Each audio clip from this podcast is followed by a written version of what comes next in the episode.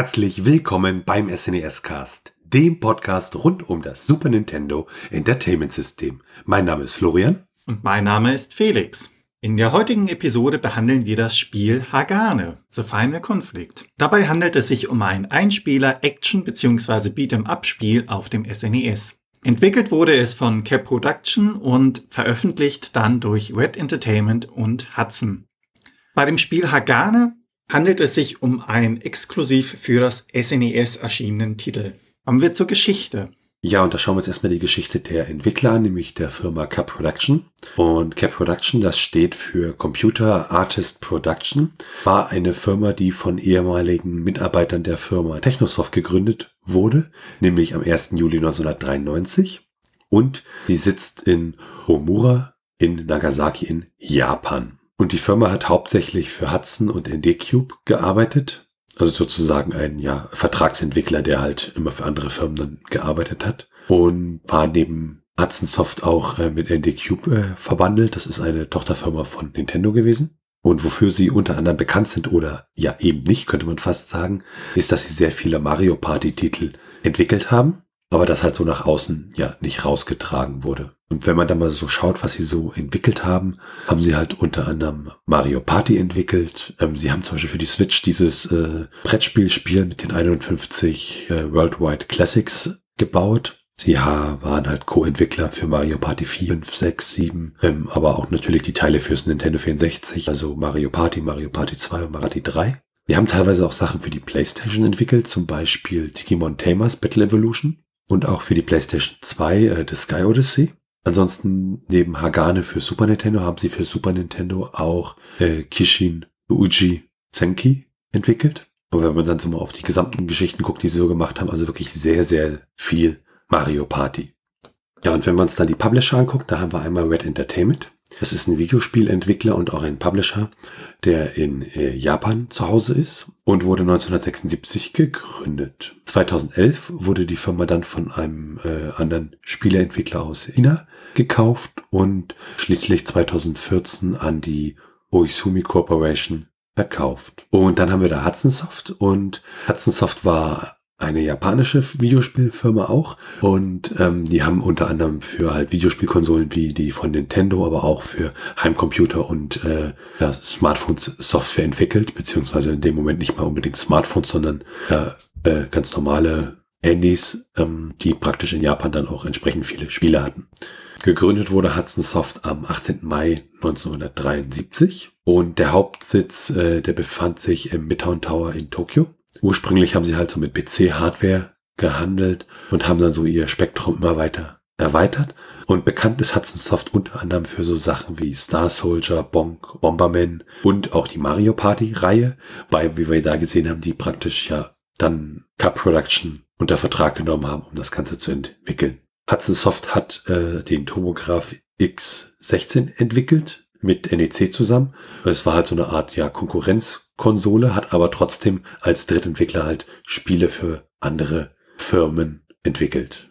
Ja, und später, nämlich am 1. März 2012, ist Hudson dann fusioniert mit Konami Digital Entertainment und damit hörte Hudson Soft sozusagen auf zu existieren und ja, wurde in Konami Digital Entertainment weiter geführt. Ja, zur Geschichte bzw. zur Entwicklung des Spiels ist leider nichts bekannt. Am Spiel selbst haben 18 Leute mitentwickelt. Äh, fürs Charakterdesign waren da Kaita Amemiya verantwortlich. Das Game Design hatte Osamu Tsuchikawa gemacht. Die Hauptprogrammierung hat Izumi Fukuda übernommen und einige andere Programmierungen wurde von Takashi Iwanaga gemacht. Dann haben wir da noch ein paar Leute, die fürs Grafikdesign zuständig waren und äh, auch den Komponisten für die Musik, äh, Takahito Abe. Ansonsten noch ein paar Direktoren und Produzenten. Veröffentlicht wurde das Spiel schlussendlich am 18. November 1994. In Europa kam es April 1995 heraus und in Nordamerika im Juni 1995. Ja, werden wir erstmal Blick auf das doch sehr interessante Setting von Hagan im Spiel geht es um zwei Ninja-Clans mit dem Namen Fuma und Koma. Die beiden leben in der Dunkelheit und sie beherrschen dabei die geheimen Künste des Ninjutsus und der schwarzen Magie. Das Aussehen trügt, was die beiden Clans angeht, denn sie sehen zwar aus wie Menschen vom Äußeren, Aber wenn man sie dann einmal im Kampf sieht, ist die körperliche und geistige Stärke weitaus größer. Also sie sind normalen Menschen in dem Sinne überlegen. Die einzelnen Clans bestehen dabei aus mehreren Fraktionen und der Fuma-Clan ist in Fraktionen aufgeteilt, die nach dem chinesischen Tierkreis benannt sind. Die Stärke des Fuma-Clans liegt dann eher in der körperlichen Stärke und der spirituellen Macht. Die jeweiligen Fraktionen sind dabei so geordnet, dass sie zwar wissen, dass die anderen Fraktionen existieren, aber ihre eigenen Blutlinien sind gewissermaßen von der Außenwelt abgeschnitten. Dementsprechend sind sie dem Untergang geweiht. Und die einzelnen Fraktionen wissen auch nichts voneinander. Also sie wissen zwar, dass die anderen Fraktionen da sind, wissen aber nicht, inwiefern dort die Abläufe sich gestalten. Der Fuma-Clan hat sich dazu verpflichtet, den Heiligen Gral zu beschützen. Es ist ein Artefakt, dem nachgesagt wird, dass es die Macht besitzt, die gesamte Welt zu zerstören. Und als Antagonist hat man dann gewissermaßen den Koma-Clan. Dieser ist als Fraktion nach Farben aufgeteilt. Die nennen sich dann zum Beispiel der weiße Drache, der rote Drache und der goldene Drache. Und dieser Koma-Clan greift dann den Fuma-Clan an bei den Angriff wollen sie den heiligen Gral stehlen. Das gelingt ihnen dann auch. Doch in dem großen Kampf sehen sie dann nicht, dass eine Person überlebt hat. Und das ist in dem Sinne Hagane, der Protagonist des Spiels. Hagane ringt um sein Leben, ist mehr tot als lebendig und wird dann durch einen mysteriösen alten Mann namens Momochi durch fortschrittliche Cybertechnologie wieder zum Leben erweckt. Dieser hat dann natürlich Rachegedanken und möchte jetzt mit der Kraft und der Geschwindigkeit des neuen Cyberkörpers, den er hat, sich am Goma-Clan rächen. Kommen wir direkt weiter zum Gameplay. Wenn man sich das Spiel anschaut, dann sieht man, dass die Ninja- und Samurai-Ästhetik gemischt ist mit einem futuristischen Anstrich, also dieses äh, Cybertechnologie-mäßige. Und das merkt man dann auch in der Vielzahl der Waffen. Teilweise dann auch gemischt mit den Bewegungen, die Hagane ausführen kann und auch die Angriffe. Was die Waffen angeht, kann Hagane zwischen vier verschiedenen Waffen wechseln. Dem Schwert, der Kette, dem Shuriken und den Bomben. Es gibt dabei allerdings auch magische Angriffe, die von der Anzahl her dann allerdings begrenzt sind. Das ist die Ninja-Kunst. Während man sich dann durch das Spiel bewegt, merkt man auch, wie vielfältig die Bewegungen sind. Das sind dann Purzelbäume, die Sprungkicks. Man hat in gewissen Passagen Wandsprünge drin. Also das heißt, man springt an die Wand und stößt sich von der Wand dann wieder ab. Es gibt diverse Grätschen und Aufladeangriffe und während des Ganzen muss man natürlich auch noch den gegnerischen Angriffen ausweichen. Insgesamt hat man drei Treffer zur Verfügung, die man einstecken kann. Das Ganze ist allerdings so unterteilt, dass man nicht bei einem Treffer direkt stirbt, sondern man hat eine Lebensleiste. Und diese muss erst auf Null sinken, damit der Charakter stirbt. Während des Spiels gibt es allerdings auch die Möglichkeit, Gesundheits-Power-Ups einzusammeln. Mit denen kann man dann mehr als drei Treffer einstecken. Das Problematische dabei ist, dass diese Power-Ups nach dem Tod natürlich verloren gehen. Das heißt, es wird gewissermaßen zurückgesetzt. Es gibt insgesamt fünf Stages, die in diverse Level unterteilt sind. Und abgesehen von einer Stage haben die Level hauptsächlich Jump-and-Run-Elemente. Und es gibt das eine Level, das ist so eine Hovercraft-Sequenz, die mit Mode 7 gebaut worden ist, beziehungsweise verwirklicht worden ist. Grundsätzlich sind die Etappen recht kurz. Es gibt wenig Kontrollpunkte und insgesamt auch keine Speichermöglichkeit. Es gibt nur Checkpoints, wenn man stirbt, dass man an diesen Punkt zurückgesetzt wird und von dort aus neu starten kann. Sollte es wirklich einmal passieren, dass der Spieler stirbt, wird er dann an den Anfang des Kapitels wirklich zurückgesetzt, was natürlich auch nicht ganz so schön gelöst ist, wie ich finde. Wenn man das Spiel dann startet, sieht man zuerst rote Schriftzeichen auf schwarzem Hintergrund und eine Übersetzung. Sinngemäß in der Dunkelheit öffnet sich der Weg zum Armageddon, was dann schon so ein bisschen die Atmosphäre einleitet und anschließend kommt ein Intro mit einzelnen Bildern, die miteinander dann immer wechseln. Den sieht man, wie der Clan überfallen wird und anschließend dann Hagane in seinem neuen Cyber-Ninja-Körper beziehungsweise in dieser Cyber-Ninja-Rüstung erwacht. Der Titelbildschirm, der nach dem Intro folgt, ist recht einfach gehalten. Das ist ein Metalltor und im Vordergrund dann der Schriftzug Hagane. Wenn man im Titelbildschirm ein wenig wartet, gibt es dann auch Szenen aus dem Spiel, so kleine Demosequenzen. wenn man das Spiel dann wirklich startet, kommt ein Ninja als Bild und er beschreibt in einem kurzen Text die vor einem liegende Passage. Im Spiel hat man dann teilweise zerstörbare Gegenstände neben den normalen Gegner, die auf einen zukommen. Diese können schießen, teilweise auch mit magischen Projektilen oder auch technologischen Waffen, also Pistolen, Maschinengewehre, wie auch immer man das bezeichnen mag. Und es gibt auch gewisse Momente, an denen die Gegner zum Beispiel aus dem Hintergrund, ohne dass man sie sieht, hervorspringen und den Spieler versuchen zu überraschen. Die Bewegung an sich geht von links nach rechts beziehungsweise von oben nach unten. Das Ganze ist in 2D gehalten und abgesehen von den Endbossen beziehungsweise wichtigen Stellen im Spiel kann man sich von links nach rechts frei bewegen. Das heißt, man kann ein wenig nach rechts gehen, ein Gegner kommt und wenn man gerade nicht bereit für diesen ist, kann man sofort wieder nach links flüchten. Und wenn der Gegner in dem Sinne außerhalb des Bildschirmes ist, verschwindet er automatisch. Taucht aber direkt wieder von vorne auf in seinen Bewegungen, die geskriptet sind anscheinend, wenn man wieder ein Stück nach rechts geht.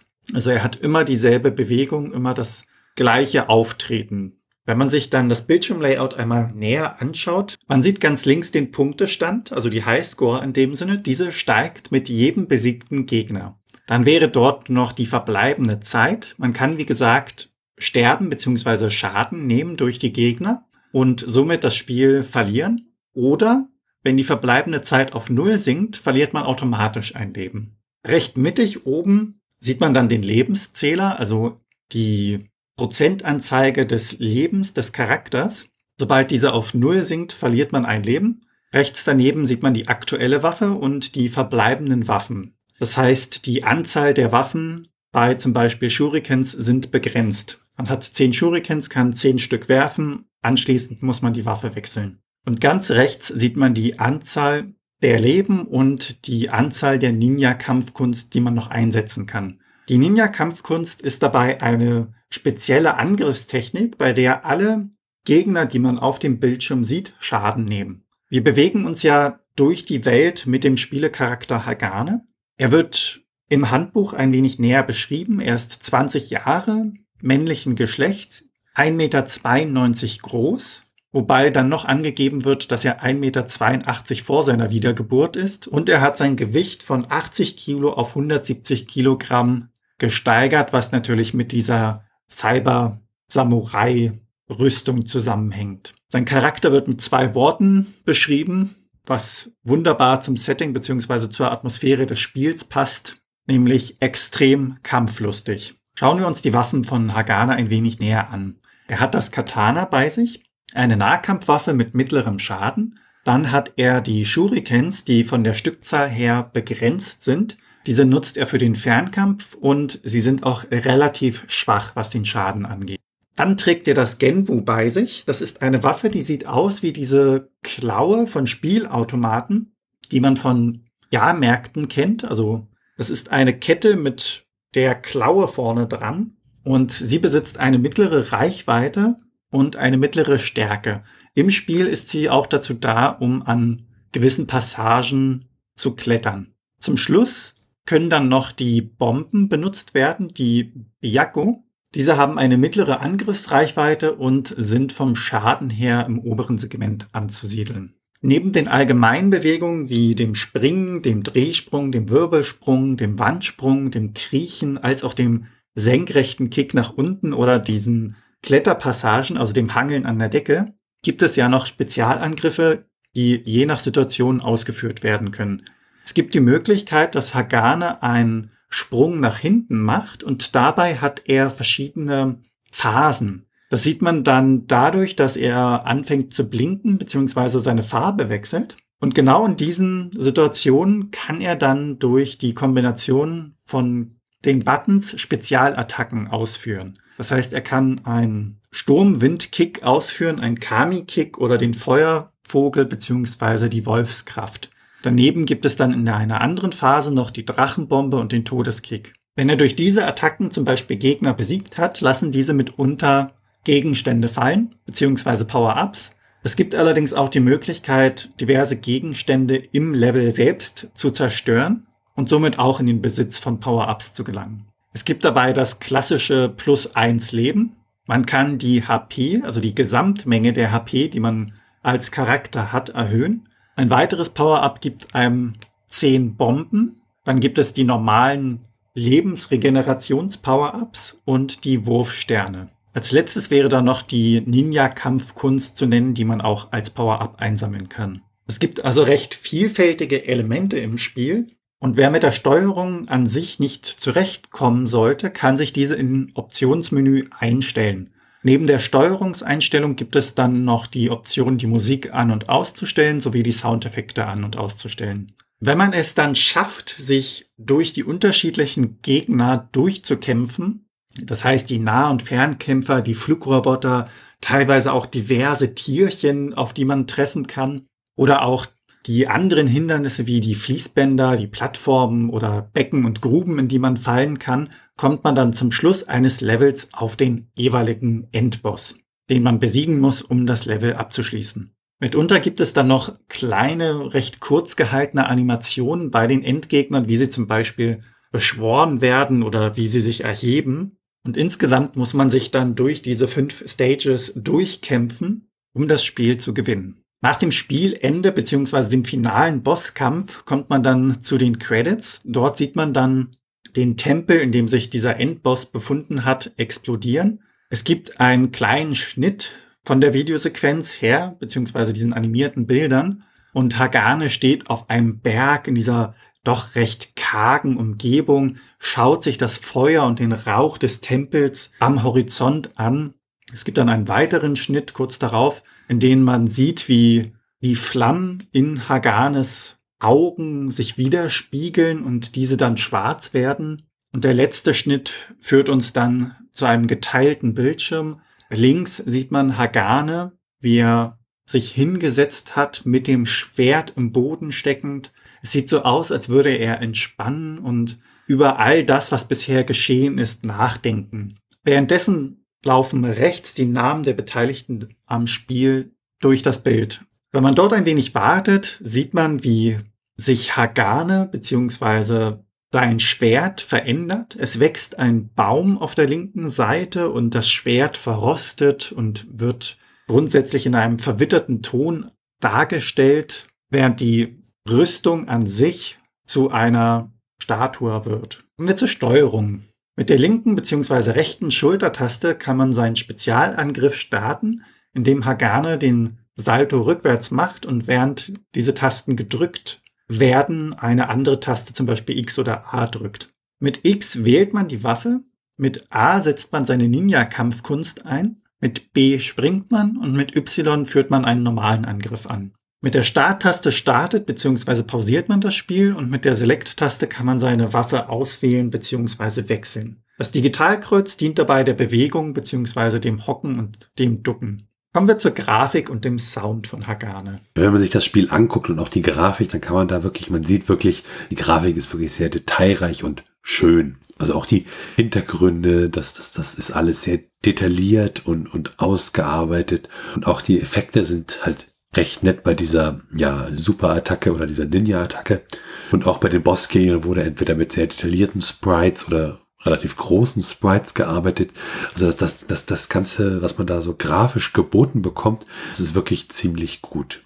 Und das Spiel ist ja eher so in dunkleren Farben gehalten und alles so halt ja cyberpunkig und ähm, Trotz dieser Düsterheit ist die Farbwahl an vielen Stellen wirklich erfrischend. Also man hat nicht so das Gefühl wie in modernen Batman-Filmen, dass man völlig von der Dunkelheit erschlagen wird, sondern man hat da auch noch Kontrast drin und solche Geschichten.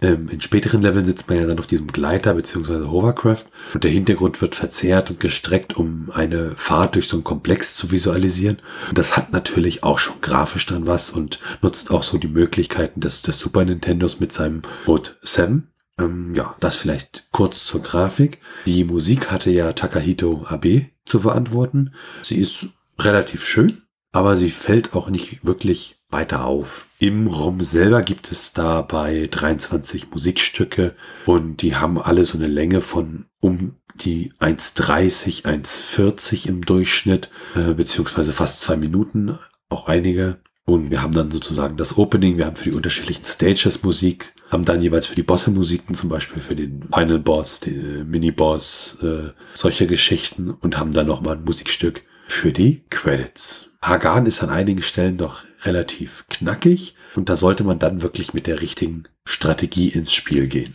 Wenn man im Spiel ist, sollte man sich erst einmal mit der Figur und deren Steuerung vertraut machen, denn die Bewegungsmuster sind ja, wie bereits erwähnt, doch recht vielfältig. Es benötigt mitunter ein wenig Übung, bis man das Ganze geschafft hat. Die Gegner folgen ja gewissermaßen auch Mustern. Das heißt, wenn man, wie gesagt, den Bildschirm ein wenig verlässt und dann wieder zurückgeht, beginnt der Gegner exakt so, wie er beim ersten Mal aufgetaucht ist. Und diese Muster kann man lernen und sich dran gewöhnen. Allerdings sind die Herausforderungen im Spiel eher die Endbosse. Und da schauen wir uns den letzten Bosskampf ein wenig näher an. Es handelt sich dabei um eine lebende Rakete und der Spieler befindet sich gewissermaßen an der Abschussrampe. Das heißt, die Rakete ist im Hintergrund zu sehen, während das Level, in dem man sich befindet, die Abschussrampe im vorderen Teil zu sehen ist, auf der man sich dann auch bewegt. Während des Kampfes muss man dann einen Turm, also in dem Sinne die Startrampe, hochklettern,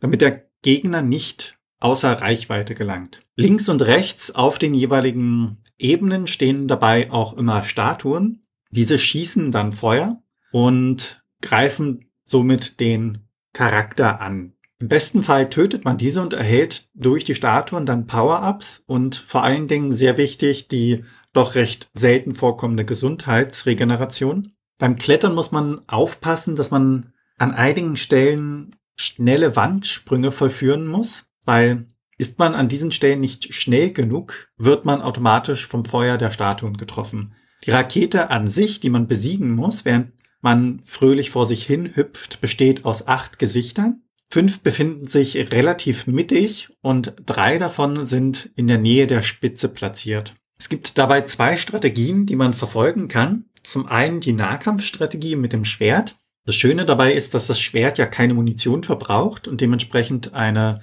Waffe ist, die man jederzeit einsetzen kann. Die Gesichter lassen sich dabei, wenn man sich auf derselben Ebene befindet, recht gut treffen. Das Ausweichen ist dabei dann auch ganz gut machbar. Allerdings sollte man immer ein wenig darauf achten, wo man sich befindet. Also es ist wirklich wichtig, dass man nicht runterfällt, dass man weiß, wo sein Charakter ist und das Ganze komplett als Gesamtes zu sehen, ist doch recht schwierig, weil man hat die Statuen, man muss immer wieder nach oben springen, um überhaupt in die Reichweite der Gesichter beziehungsweise der Rakete zu kommen, dass diese nicht entkommt. Und gleichzeitig soll man dabei ausweichen, ohne abzustürzen. Die jeweiligen Ebenen verändern sich ja. Und für diese Strategie ist es von Vorteil, wenn man sich eine Ebene sucht beziehungsweise auf eine Ebene wartet, die doch recht flach ist. Ein Vorteil für den Spieler ist es, dass die Gesichter alle denselben Angriff haben. Das heißt, entweder sie feuern mit Feuerbällen auf den Spieler oder sie agieren eher flammenwerfermäßig als Angriff. Die größte Hürde ist wirklich das Klettern an sich. Die zweite Strategie ist vom Anfang her gesehen leicht, aber schwerer durchzuhalten. Es handelt sich dabei um den Angriff von oben. Man springt weit nach oben, also versucht mit Hagane im oberen Bereich des Bildschirms zu bleiben, bis man dann die drei Gesichter, die sich in der Nähe der Spitze der Rakete befinden, sieht. Dort angekommen kann man dann die Gesichter mit einem Tritt nach unten treffen und somit Schaden zufügen. Das Ganze ist allerdings schwieriger, da man weniger Zeit hat. Das Ganze bewegt sich ja im konstanten Fluss nach oben und man muss jedes Mal erneut nach oben kommen, um dann kurz zu warten, damit man diesen Tritt nach unten ausführen kann. Und während dieses Endboss-Kampfes muss man auch die Ruhe bewahren, denn man kämpft nicht nur gegen den Endboss an sich, sondern auch gegen die Zeit. Schauen wir uns einmal an, wie man sich das Spiel eventuell durch Cheats leichter machen kann. Ja, in Hagane gibt es einige Cheats, die eingebaut sind. Ähm, so ist es zum Beispiel möglich, unendliche Continues zu bekommen, indem man in den Musikoptionen bestimmte Musikstücke nacheinander spielt. Dann gibt es auch einen äh, Level Select Modus. Auch der funktioniert wieder so, dass man im Optionsmenü eine gewisse Reihenfolge beim Abspielen von Musikstücken einhalten muss im Musiktest und damit einer entsprechenden Kombination das Ganze aktivieren wobei das nicht für alle Versionen gilt. Dann gibt es auch die Möglichkeit, etwas freizuschalten, wenn man den normalen Modus durchgespielt hat und dann den harten Modus freigeschaltet hat. Und wenn man dann auch nochmal einen kleinen Blick auf die Unterschiede wirft, im Japanischen ähm, heißt das Spiel ja auch Hagan, aber vor dem Hagan steht noch so ein Kanji und dieser Kanji, der bedeutet Stahl, was natürlich ziemlich gut ins Setting passt an der Stelle. Was die Continues angeht, kann man zum Beispiel in der japanischen Version bis zu siebenmal ein Continue benutzen, bevor das Spiel wirklich zu Ende ist. Dann werfen wir auch immer einen Blick in die technischen Daten. Das heißt, wir gucken uns das ROM an, wir gucken uns diesen internen Header an, der im ROM ist. Also das ist wirklich, äh, sind Daten, die im ROM hinterlegt werden müssen von Nintendo, beziehungsweise von Nintendo gefordert, damit das Spiel veröffentlicht werden kann. Und da stehen sowas drin wie der interne Titel und einige andere Dinge.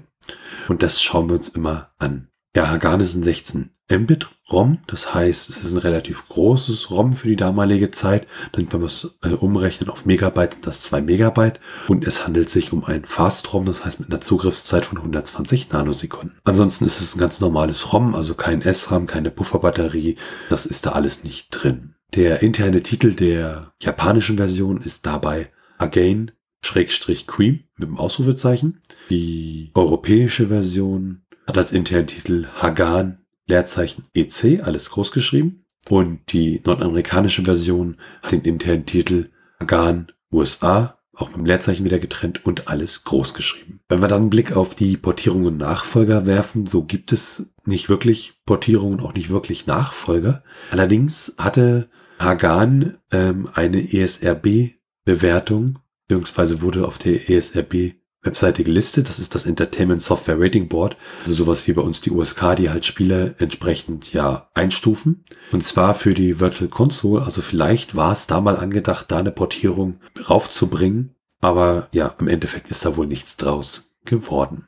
Schauen wir uns das Trivia zu Hagan an. Wenn man das Spiel durchspielen möchte, dann schafft man dies innerhalb von etwas über einer Stunde im schnellen Durchlauf und wenn man sich dafür Zeit lässt, braucht man um die knappe drei Stunden dafür. Durchschnittlich spielt man das Spiel eine Stunde 40 Minuten. Wenn man sich dann die Preise anschaut, in Deutschland bekommt man die Cartridge lose für etwas über 105 Euro und wenn man das komplette Set haben möchte, also Complete in Box, dann muss man doch etwas tiefer in die Tasche greifen, denn in Deutschland würde das dann um die 425 Euro kosten. In den USA hingegen ist es sogar noch ein wenig teurer.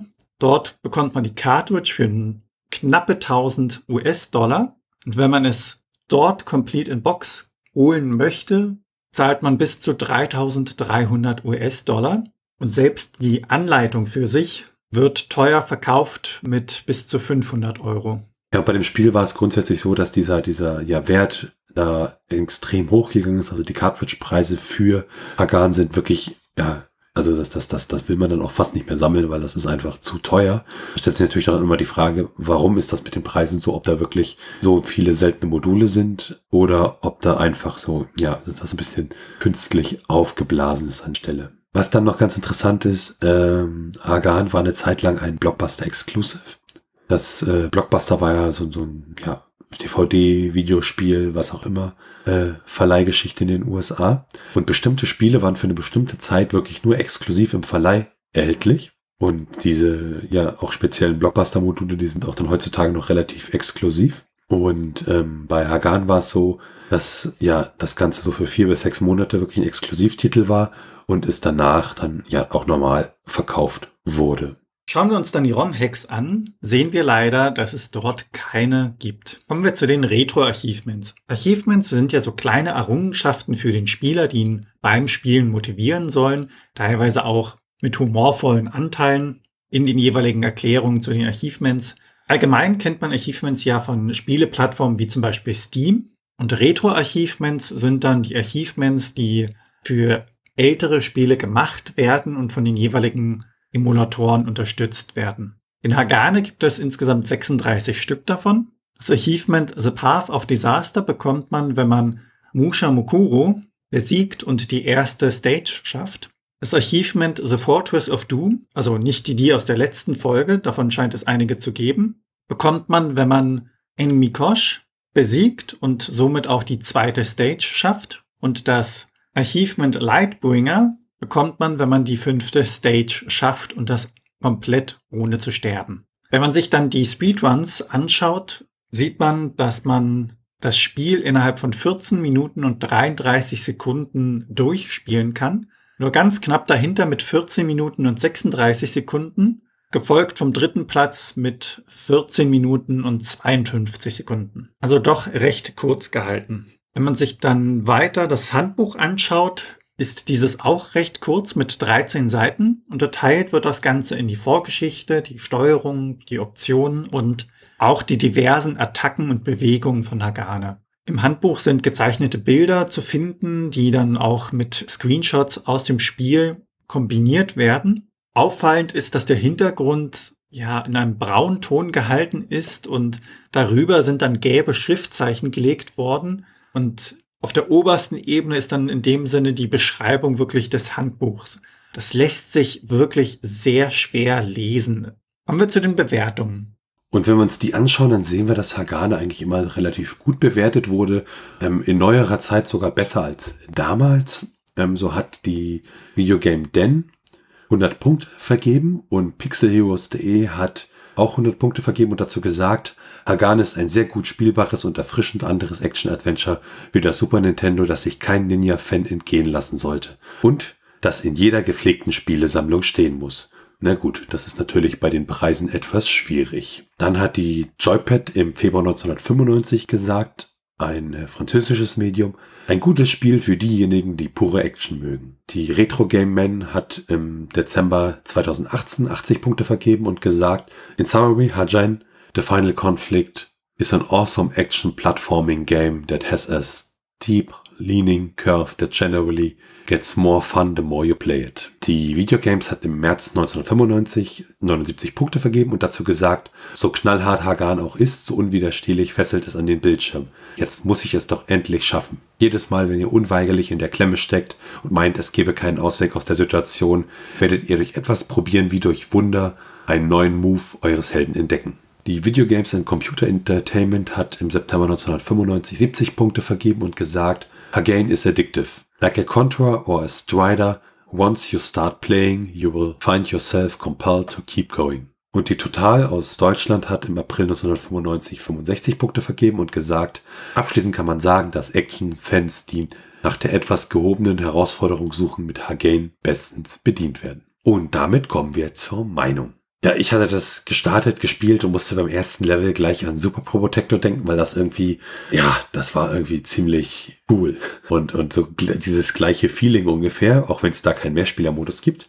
Und äh, das Ninja-Setting war jetzt nicht so mein Ding, aber dadurch, dass das ja auch ziemlich Science-Fiction-mäßig ist, das ganze Setting in Richtung Cyberpunk geht und so, ah, ist wirklich wieder doch ein Setting, wo ich sage, ziemlich cool. Auch so bestimmte Moves, wie zum Beispiel den Überschlag, wenn man R drückt, den fand ich ziemlich cool und am Fernseher, halt auf dem großen Screen, spielt es sich echt gut. Was ich witzig fand, ist, dass man die Level auch einfach teilweise durchrennen konnte. Also, was kümmern mich die Gegner? Ich laufe einfach so lange nach rechts, bis ich dann äh, äh, irgendwo da bin. Und als ich diese Superpower, diese Ninja-Moves da zum ersten Mal aus Versehen eingesetzt habe und der ganze Bildschirm erzittert und dieses Zeichen kommt da, habe ich mich wirklich ein bisschen erschreckt. Das war auch ziemlich witzig. Ansonsten die Steuerung ist, ja, wie sagt man so schön, butterweich, wobei sie auch wirklich komplex ist. Also man muss echt gucken, was kann ich denn da nicht alles tun mit der Steuerung. Und ja, mir persönlich macht es wirklich echt Spaß und ich kann es eigentlich nur empfehlen, es selber mal auszuprobieren. Wie sieht's bei dir aus, Felix? Ja, sowohl die Grafik als auch die Musik finde ich ganz schön gemacht. Ist durchaus auch durch die unterschiedlichen Stages recht abwechslungsreich. Gegner sind ja auch grafisch, wie gesagt, ein wenig unterschiedlich und auch schön, aber von der Intelligenz her schwierig, weil wie gesagt, man läuft nach rechts, man läuft nach links und er macht dasselbe. Oder wie du gerade gemeint hast, man kann einfach durchlaufen. Und mitunter machen das sogar die Gegner mit einem. Das heißt, man steht als Charakter da, der Computergegner kommt an, schlägt einmal zu und läuft dann einfach an einem vorbei weiter nach links aus dem Bildschirm raus, wo ich auch dachte, okay, das ist sehr interessant. Was sollte das gerade? Und von den Bewegungen her fand ich es sehr schön gemacht. Also es passt ja wirklich zum Setting, dass der Ninja in dem Sinne einfach viel Bewegung drauf hat. Beziehungsweise in dem Fall auch einiges an Waffen, die er auswählen kann. In den Punkten ist die Vielfalt wirklich gegeben. Wie gesagt, beim Verhalten der Gegner fehlt definitiv etwas. Und so die ersten paar Level empfand ich noch als relativ einfach. Allerdings hat das dann auch mit dem Spiel angezogen. Es ist sehr schade, dass das äh, doch recht kurz gehalten ist, das gesamte Spiel. Also von der Idee her, das Setting, dieses traditionelle japanische gewissermaßen mit dem äh, Steampunk beziehungsweise mit Cybertechnologie zu kombinieren, also das gefällt mir ja generell in Spielen immer ganz gut. Das finde ich auch in dem Fall hier recht gut umgesetzt. Grundsätzlich ist es wirklich ein abwechslungsreiches, aber leicht kurzweiliges Spiel. Und damit sind wir am Ende dieser Folge vom SNES Cast. Wenn ihr Fragen, Anmerkungen, Themenvorschläge oder Kritik habt, dann könnt ihr uns gerne schreiben per Mail an info@snescast.de. Ihr könnt uns auch auf unserer Webseite unter den einzelnen Episoden Kommentare zu diesen hinterlassen. Bewertet uns bei Apple Podcasts und anderen Podcast-Portalen und natürlich könnt ihr uns auch persönlich empfehlen. Ihr könnt uns auf Steady unterstützen. Das ist sozusagen ein ja, Art deutsches Patreon.